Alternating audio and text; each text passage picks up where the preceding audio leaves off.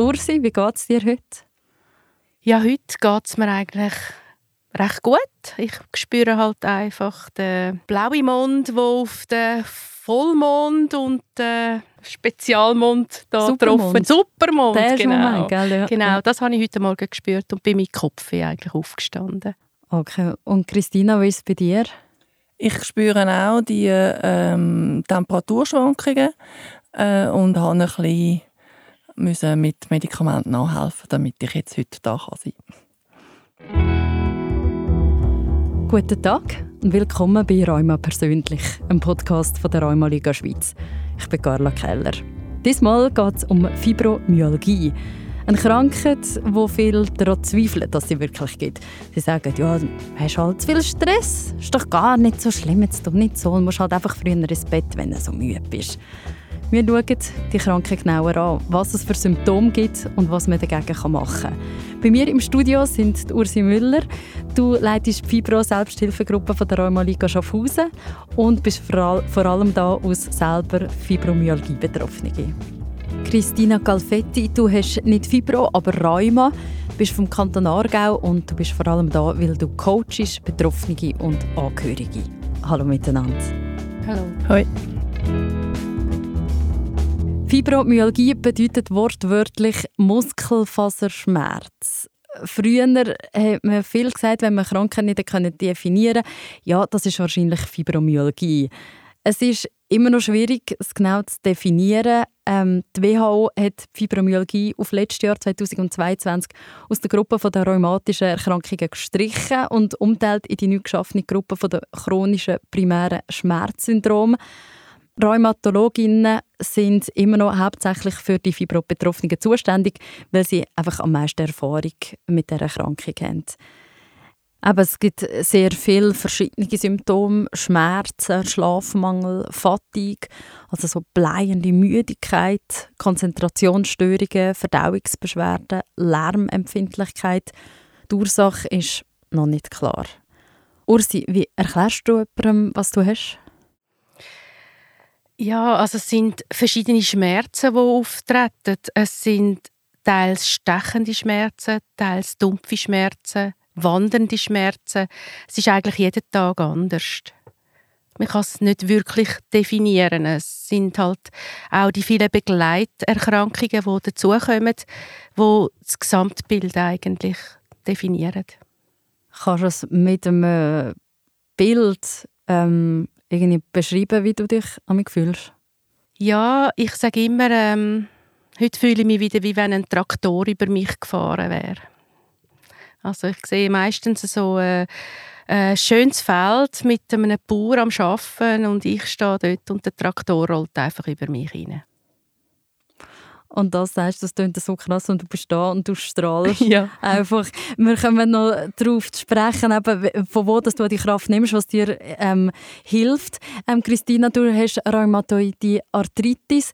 Seit du ein Kind bist, was ist, kannst du erklären, Unterschied, Gemeinsamkeiten zu Fibromyalgie?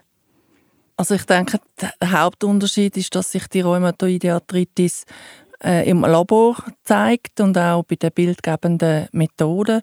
Man kann das wirklich ähm, beweisen, dass da etwas nicht so ist wie bei gesunden Menschen. Und das ist ja das, was bei euch Fibromyalgie-Patienten fehlt und was es auch ein bisschen schwierig macht, so, äh, im Umgang mit den Ärzten oder auch mit, mit dem Arbeitgeber oder im Freundeskreis oder halt auch mit den Sozialversicherungen. Auch das eben mit Sozialversicherung ein grosser Punkt. Auf das können wir auch noch sprechen in dieser halben Stunde. Fangen wir an damit, wenn man die Diagnose überkommt. Ursi, du bist um die 30 gsi, wo ein Hausarzt dir die Diagnose gegeben hat. Du hast dann nichts weiter gemacht, bis du um die 54 gsi bist. Und dann hast du die Diagnose noch dann dir bestätigen Wie hast du die Zeit ausgehalten bis dann? Ja, also das sind natürlich auch verschiedene Phasen vom Leben gewesen. Ich habe äh, in dieser Zeit dann äh, dürfen Kind bekommen. Ähm, dann sind die einen Schmerzen verschwunden, sind andere gekommen. Äh, man ist natürlich abgelenkt durch Kinderziehen, ins Ausland wohnen, wieder zurückkommen, zurück ins Berufsleben. Und ich hatte einen sehr entspannenden Beruf wo ich natürlich extrem viel Ablenkung hatte. Ich durfte 25 Jahre als Flight Attendant arbeiten und äh, das Beste ist einfach die Ablenkung. Mhm. In den westlichen Industriestaaten haben zwischen 1 und 5 Prozent Fibromyalgie. Also von 100 Personen 1 bis 5 und Frauen sind ähm, zwei bis fünfmal häufiger betroffen als Männer. Wahrscheinlich haben es eben auch viele, die gar nicht wissen, dass sie es haben. Du sagst auch, oder man ist halt einfach abgelenkt vom Leben. Ähm, bist du froh gewesen, wo aber mal wie auch eine Erklärung hast und nicht einfach, ja, es ist halt vielleicht eben aus Mutter, es ist halt einfach streng? Äh, froh gewesen in dem Sinn, kann ich nicht so beantworten. Ähm, ich hatte eine Mutter, die eigentlich die gleichen Symptome hatte, nie aber halt den Ärztemarathon, sage ich jetzt, den ich durchgemacht habe bis jetzt schon, hat sie nicht gemacht, weil äh, unsere Generation vorher, die haben einfach ertragen. Äh, sie war eine Bauerntochter und ich habe immer gedacht, als junge Frau, was tut jetzt meine Mutter so? Und heute verstehe ich es, als ich selber bald 60 werde. Hast du auch Momente, wo eben, du hast schon angetönt, mit vielen Ärztinnenbesuch, Moment, wo dich auch irgendwie einfach so ohnmächtig fühlst? Ja, es ist, äh, ja, also es ist eine Ohnmacht. Es ist einfach so, man weiß nicht, wie damit umgehen. Äh, mit der Müdigkeit, wo einem immer wieder überfällt, äh, mit der Antriebslosigkeit, weil ich bin eigentlich jemand, der ja gerne Action hat und und äh, viele Leute um mich herum und es ist einfach im Moment so, dass ich das wie alles nicht mehr so verträge. Also ich würde am liebsten nur noch schlafen das ganze Wochenende. Ich würde am liebsten gar nicht mehr abmachen. Aber das ist eigentlich falsch. Was motiviert dich, um nachher gleich rauszugehen? Meine Arbeit, ganz, ganz stark. Ich äh, liebe es, zu arbeiten. Und äh, ja, wenn du abgemacht hast, wie ist das? Also, ja. wie geht dein Umfeld um mit der, dass, dass du vielleicht musst absagen wenn ihr abgemacht habt, weil es dir nicht gut geht? Das passiert selten oder hat bis jetzt selten. Ich habe ein bisschen angefangen, das wirklich Nein zu sagen. Und das ist schon schwierig. Und dann kommt halt so wie, ja, aber ich hätte doch noch eine andere Kollegin gehabt, die ich gerne abgemacht hätte. Und dann muss man einfach sagen, ja okay, dann komme ich vielleicht gleich schnell, aber dann nicht am Abend, vielleicht nur etwas trinken. Ja, das Nein sagen fällt mir definitiv immer noch schwer, aber der Freundeskreis ist kleiner geworden, das ist klar. Ja. Du hast deinen Job erwähnt, aber jetzt bist du im Flight Attendant, jetzt schaffst du schon länger im Empfang von einer Bank. Auch, dass man sich noch vorstellen kann. Ähm, Christina, was ratest du denn Fibromyalgie-Betroffenen, wenn sie zu dir kommen und sich so orientierungslos fühlen? Also wir machen erst einmal zusammen eine gewisse Auslegeordnung. Ich frage, welche Symptome dann jetzt am, am meisten Schwierigkeiten bereiten und äh, es ist auch immer so, dass dann eben die, die, so der soziale Faktor auch angesprochen wird. Der Freundeskreis wird kleiner, manchmal aber intensiver. Ähm, es gibt auch vielleicht kein Verständnis von Seiten Arbeitgeber. Man muss als Patient oder Patientin sehr viel Aufklärungsarbeit äh, leisten. Und das ist natürlich zusätzlich ähm, Energiefresser. Und das ist, ähm, das tun wir miteinander vorbesprechen. Oder ich gebe auch gewisse Tipps oder Broschüren mit, wo der Arbeitgeber kann sich informieren über die Krankheit. Weil wichtig ist, dass es wirklich eine anerkannte Krankheit ist und dass man von dem Simulantentum als Betroffene wirklich rauskommt. Also bei mir ist das so gewesen, dass ich eben eigentlich immer am Strahlen bin und ich von Berufswegen ähm, habe ich das so ein bisschen angelernt, aber ich, es kommt auch von Herzen, das darf ich sagen.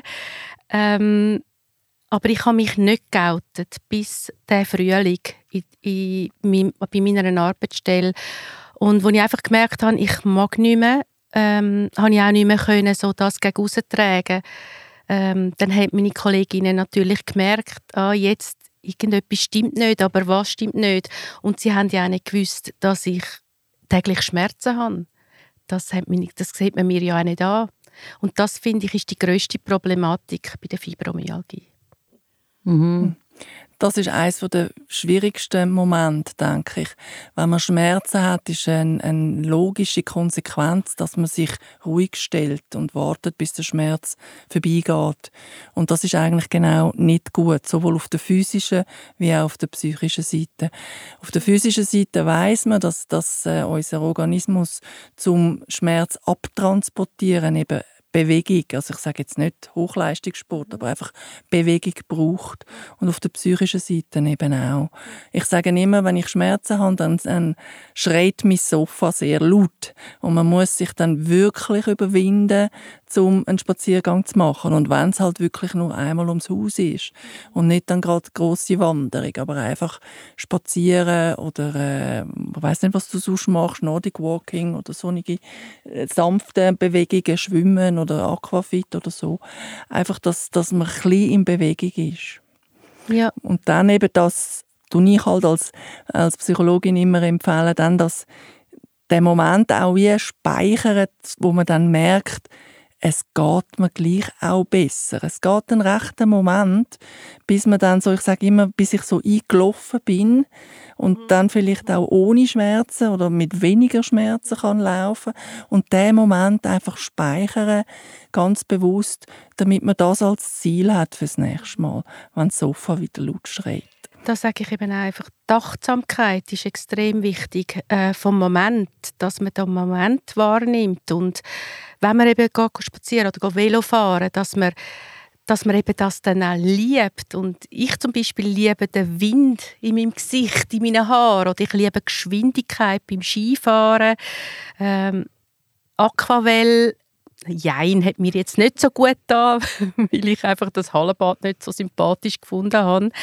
Ähm, ja, aber so muss halt jeder selber suchen, finden, was einem gut tut. Und das, da kann ich nicht für jemand anderes reden, da kann ich nur für mich selber reden, weil das ist wirklich so individuell und bei jedem verschieden. Und man merkt bei dir, du, du bist ein positives Gemüt, du sagst es auch selber, aber du, du schaffst es, obwohl du praktisch jeden Tag Schmerzen hast und dein Leben wegen der Fibromyalgie anpassen wie, ja, du schaffst es, da viel Positives zu sehen. Es gibt auch sehr viele Fibromyalgie-Betroffene, die am anderen Punkt im Leben stehen. Sie haben so viel Schmerzen, dass sie es nicht schaffen, Positives zu sehen. Beim Arbeiten hat man kein Verständnis für sie. Es ist ein Kampf bei den Sozialversicherungen. Auch das private Umfeld versteht sie nicht. Christina, was ratest du, wenn jemand zu dir kommt und sich einfach so unverstanden fühlt? Ich bin jemand, der sehr gerne mit, mit Metaphern arbeitet. Ich arbeite da in den, in den Coachings eben zum Beispiel auch, dass ich frage, ob es etwas gibt, wo, wo, wo das Gefühl repräsentiert. Also ich habe irgendwann einmal für mich so ein bisschen definiert, es gibt Tage, wo ich mich fühle, wie wenn ich einen Neoprenanzug hätte. Und rundum hat niemand einen Neoprenanzug. Also jede Bewegung, die ich mache, ist steifer, braucht mehr Energie, sieht gestabiger aus, ist langsamer wie bei denen ohne Neoprenanzug. Und das ist ein, eine Metapher, wo, wo ich auch brauche mit meinem, in meinem Freundeskreis oder mit meinem Mann. Ähm, und das hilft mir, um nicht zu sagen, hey, ich habe wieder so Schmerzen, sondern hey, der Neoprenanzug ist heute wieder dick. Und dann wissen alle schon Bescheid. Also ja, ich, gern, ich arbeite gerne mit so Metaphern. Ursi, kommst du auch Unterstützung über? Du hast gesagt, du hast jetzt erst vor kurzem so am Arbeiten auch gesagt, dass du Fibromyalgie hast. Kommst du irgendwie ähm, krankenkassenmässig oder IV-mässig Unterstützung über? Gar nicht, nein. Wenn die Krankenkasse ist interessiert, ob ich jetzt ins Krafttraining gehe oder in äh, das Aquavell, das ich bis jetzt gemacht habe, die Krankenkasse zahlt nichts, leider. Und auch nicht mit der Zusatzversicherung. Ja. Hast du das schon mal überlegt, bei der IV anzumelden? Gar nicht, nein. Das ist dein Weg. Die Traumaliga empfiehlt den Betroffenen, gerade weil es so wichtig ist, den Arbeitsplatz langfristig zu behalten, sich lieber früher als später bei der IV zu melden und eine Früherfassung zu machen, zum Beispiel mit Unterstützung von der Sozialberatung. Wichtig ist, dass die Früherfassung bei der IV nicht heisst, dass man aber dann ein IV-Fall ist, sondern Früherfassung ist freiwillig, präventiv. Es geht darum, dass die zuständige IV-Stelle zusammen mit der betroffenen Person frühzeitig kann schauen kann, ob sich die Arbeitszeiten zum Beispiel anpassen oder der Arbeitsplatz oder die Aufgaben, damit die Arbeitsstelle der betroffenen Person langfristig gesichert werden kann. Was ist deine Erfahrung, Christina? Ich bin ja äh, die letzten zehn Jahre beruflich auch als Case Managerin unterwegs gewesen und habe ganz viele ähm, sonnige Fälle betreut oder so also Be Begleitungen gemacht. Äh, das Wichtigste ist einfach, dass wenn man das Pensum reduziert, dass ein Arzt oder eine Ärztin das bescheinigt, damit IV dann irgendwann, wenn es soweit ist, kann schauen, ähm, dass man dann vom hundertprozentigen Lohn ausgeht und nicht vom reduzierten. Ähm, auf der anderen Seite weiß ich auch, dass Fibromyalgie-Patienten ganz große Schwierigkeiten haben für die IV-Anerkennung, eben darum, weil es keine Laborwert, keine Röntgenbilder, keine solche Sachen gibt. Das ist ähm, ganz, ganz schwierig. Äh, von dem her kann, kann, ich nur empfehlen, Anpassungen zu machen, ähm, vielleicht ähm, eben, wenn man nicht mehr kann servieren oder nicht mehr kann körperlich arbeiten dass man dann äh, noch etwas anderes macht, aber so lange wie möglich, so hochprozentig wie möglich im Berufsleben bleiben. Das ist auch, was Traumaliga äh, empfiehlt, auch in der Broschüre. Mehrere Seiten dazu. Ähm, es steht auch, es gibt nur Nachteile bei der Sozialversicherung, aber wirklich unbedingt vorher IV-Frühintervention beanspruchen. Ein paar kantonale und regionale Rheumaligen bieten die auch kostenlose Sozialberatung an. Auch Rechtsberatungen. Der Link dazu ist im Episodenbeschreib. Ähm, aber es ist häufig schwierig, aus Fibromyalgie betroffene Person eine einzige Ansprechperson zu haben, weil es eben viele Behandlungsarten ja auch gibt. Es, es ist, man wird nicht klar zuteilt. Äh, Christina, wie unterstützt du oder was, wie siehst du da auch deine Aufgabe, um die Leute umzulotsen? Ähm, mir geht es darum, dass der Patient auch und die Patientin auch ähm, wagt, den Mut hat, Sachen auszuprobieren. Ich habe es jetzt sehr schön gefunden, wie es Ursi erzählt hat. Sie hat gewisse Sachen gemacht, aber es hat ihr nicht gut getan, dann lässt sie es wieder. Man, man ist ja mit ganz vielen Ratschlägen umgeben, von allen Seiten, von der Presse, von Freunden, von Bekannten, die sagen, du musst das machen und dann ist alles wieder gut. Und das ist eben nicht so. Aber gewisse Sachen ausprobieren, finde ich sehr gut. Und dann so ein bisschen für sich selber so einen Koffer zusammenstellen mit, mit Therapien, die einem gut tun. Und ich finde halt einfach so, ein Coaching oder psychologische Begleitung ist vor allem dann wichtig, wenn es einem gut geht, weil dann kann man Sachen einstudieren und einüben für den Fall, dass es einem wieder schlechter geht. Weil wenn es mir schlecht geht, muss ich können etwas zücken, ich muss nichts Neues ausprobieren. Aber das, das Psychische, wo, wo da auch die Rolle spielt, denn Stress ist ja auch, also ich nicke beide ganz fest, ähm, die Ursache ist noch nicht klar von Fibromyalgie, aber ähm, zentrale Themen der Ursachenforschung sind Schmerz und Stress. Stress beeinflusst ja die Art und Weise, ähm, wie Schmerz und andere Reize verarbeitet werden. Ursi, was sind denn wie, wie machst du es du in der, es ist ja, wir sind in so einer gestressten, durchgetakteten Zeit, dass du das schaffst? Also der Stress an und für sich finde ich nicht negativ, im Gegenteil, es äh, fordert mich und es pusht mich eigentlich eher auf. Was mir mehr Mühe macht, das sind toxische Menschen, Menschen, die mir nicht gut tun. Das versuche ich zu meiden. Menschen, die negativ denken, Negatives aussprechen, die ziehen mich ab. Und das versuche ich äh, eigentlich zu meiden. Ja. Das ist eine wunderbare Bewältigungsstrategie, die du da anwendest. Eine Bewältigungsstrategie ist auch, dass man ein Tagebuch schreibt. In der Broschüre, Seite 30, steht auch jetzt gerade so ein Vorschlag, wie, wie man das machen kann. Hast du das auch ausprobiert? Tagebuch in dem Sinne nicht. Was ich mache, ist, ich tue Sachen, Sprüche, die ich höre, die ich lese, tue ich mir aufschreiben. Manchmal sogar von der einen Agenda in die nächste Agenda. Also ich bin jemand, der noch nicht technische Agenda führt, sondern ich habe gerne mein eigenes Büchlein, wo ich eben kann auch gerade im Moment etwas aufschreiben, wo mich wo mir Freude macht oder ein Herzchen zeichnen oder ja, ich lebe eigentlich sehr vom Bildlichen. Das ist sehr schön. Ich sage das auch ähm, meinen Klienten häufig. Es geht vielleicht auch darum, um Dankbarkeit aufzuschreiben für gewisse Sachen, weil wenn man mit Schmerzen unterwegs ist, ist einfach Gefahr drin, dass man sich schnell in die negative Spirale hineingibt. Es ist relativ einfach und passiert schnell. Und dann gibt es einfach ein, ein Dankbarkeitstagebuch, wo man kann nachlesen kann, für was bin ich dankbar gewesen, für wen, für, für welche Situation, für welchen Mensch, für welche Begegnung, für welches Naturereignis.